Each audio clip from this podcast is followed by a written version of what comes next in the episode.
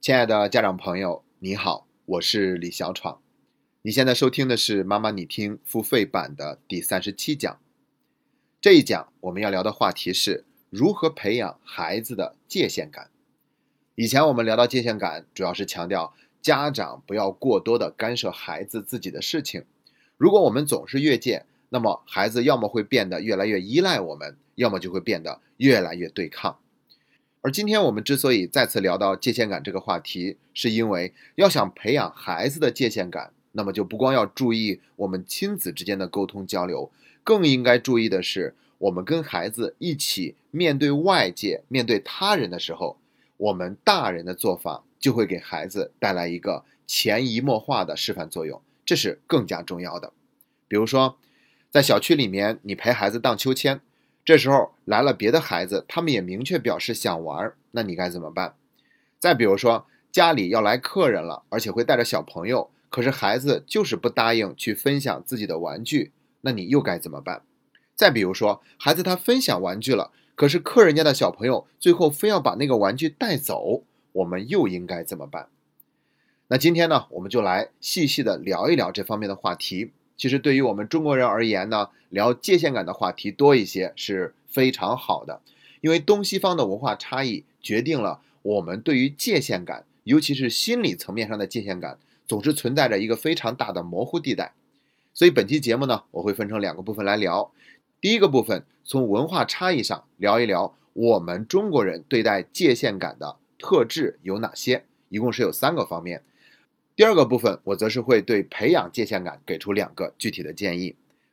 那我们先来聊第一个部分，我们中国人的文化特质在哪些方面决定了界限感的模糊呢？第一条叫做谦让。你看，在我们的文化里面，谦让是美德，几乎所有的人都曾经听说过孔融让梨的故事。那时候他才四岁，每次吃梨都是把大的留给哥哥，自己吃最小的。你看，这就是我们东方文化所提倡的这种态度，但是在西方呢，他们就不是这么做的，他们是采取竞争的手段，谁去表现得好，做得好，那我就把这个更大一点的给谁。当然了，这也是一家之言。不过我的确曾经在杂志上看过这样的一个例子，说有四个中国人在一个篮球场上在那打球，因为人不够嘛，所以仅仅是在那里打着玩儿。这时候呢，又来了四个外国人，因为场地有限，他们就想打一个半场的三对三的。篮球赛，所以呢，就问能不能一起打，然后呢，这四个中国人就答应了。但现在就产生了一个问题，比赛是要三对三，但是双方都各有四个人，那到底让哪三个人上场，让哪一个人留下呢？我们中国人的做法呢，就是互相谦让，你先来，不不不，你先来，你先来，这样让来让去，终于最后做出了一个决定，哪三个人上场。而外国人呢，他们的方式是比赛投篮儿，如果投进了的话，那就可以上场；投不进的话呢，那你就留下。那如果有两个人都没投进，这两个人就进行下一轮的投篮比赛，看看谁先投进了谁上场，投不进的那个咧一咧嘴就在场下等着，什么时候有人累了，然后再去换。他们是用这种竞争的方式，然后愿赌服输，心甘情愿。那我们中国人这种谦让的方式呢，看起来好像是更简单一些，但有的时候问题会更大，因为大家让来让去，可能心里面就会觉得有些不舒服。其实，谦让当然是美德。但是为什么会产生不舒服呢？这就是值得反思的地方了。其实答案很简单，那就是我们的谦让一定是出于心甘情愿才可以。如果是不情愿，而是简单的一个客气，做做样子，但心里面这样做了以后又会郁闷，那么这个谦让就肯定是不舒服的。让我想起来，我们小读最近正在读中国的哲学简史，里面就提到了春秋战国时期有一个人叫杨朱。这个人名气好像不大，但是他的观点你一定听说过，叫做“一毛不拔”。这个词儿就是来自于杨朱的观点。他说的是“拔一毛而利于天下，不为也”。哪怕只需要拔一根毫毛就会对天下有利，那我也不会去做。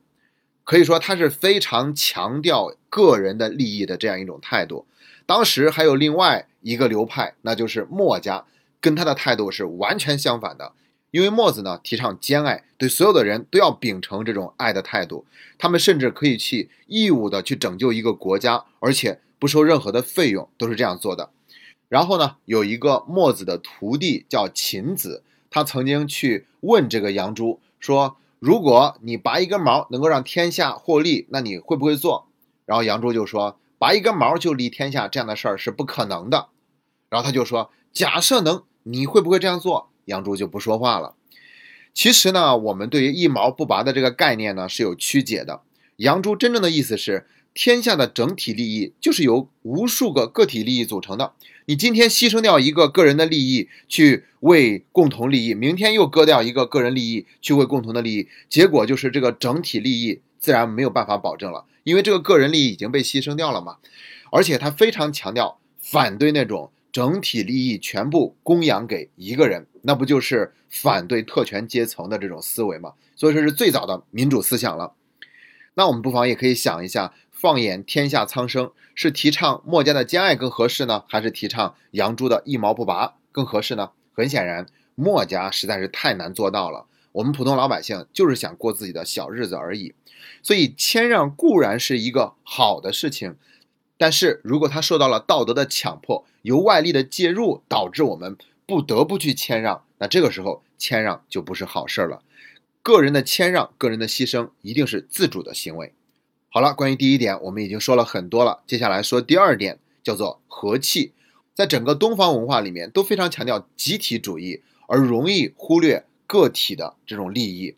你像我们前面举的例子，小区游乐场里面，你陪着孩子荡秋千，孩子刚刚坐上去，就有其他小朋友过来了，而且那些小朋友很有礼貌，直接就问一句：“我们也想玩，阿姨，我能玩一下吗？”那这个时候你会怎么办呢？通常情况下，我们就会说：“好的，好的，我会让他早一点下来，然后让这些孩子们也玩一玩。”其实有的时候未必别人主动请求要去玩那个秋千，而是因为别人在那个地方看着，我们就会感觉有压力，就不得不让孩子早一点停下来，让给别人玩。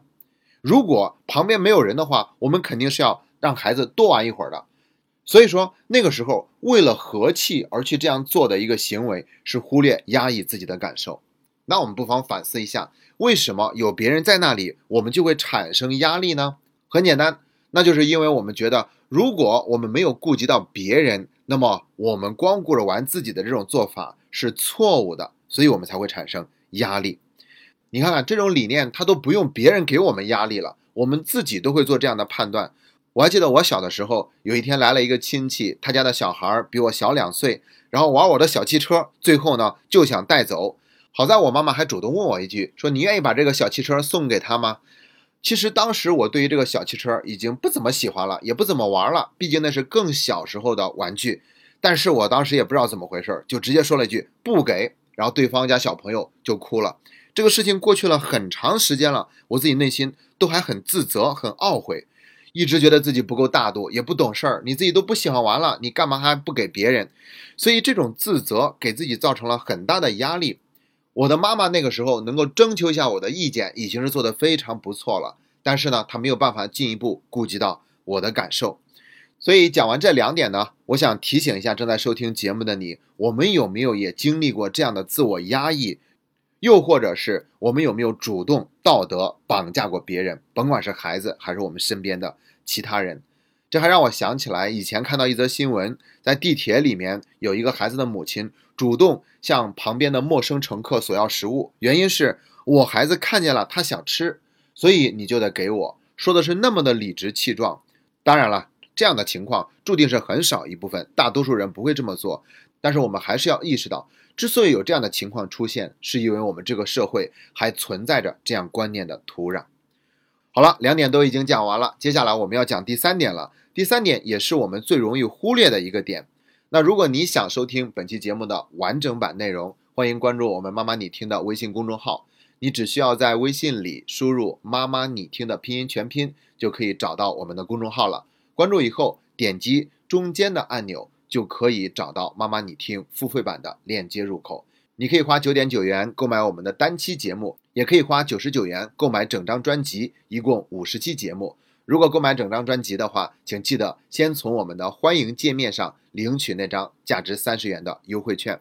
那最后我想说的是，二零一九年是互联网知识付费的学习效果元年，所有的平台都在想尽一切办法提高用户的学习效果，而不仅仅是像以前那样提供优质的课程资源，因为优质的课程资源还没有办法保证学习效果的出现。要想让学习有效果，就必须让每一位用户亲自下功夫在学习上面。而我们妈妈你听，从二零一七年就创建了 FCA 线上读书会，我们是用读书打卡、写心得、不断互动交流的方式，带着家长一起读书，而且我们是用组建小组的方式，用良好的学习氛围带动、督促大家养成学以为己的好习惯。现在我们都已经有三十八个小组，上千名家长顺利毕业了。那如果你也想让自己赶上知识效果元年的风潮，让自己学有所用，真的让家庭教育有明显的提升，欢迎加入我们。在关注我们的公众号以后，你就可以在欢迎界面上找到我们的微信联系方式，也可以直接点击右边按钮找到申请加入 FCA 读书会的入口。今天的节目就到这里。感谢您一直以来对妈妈你听的信任和厚爱。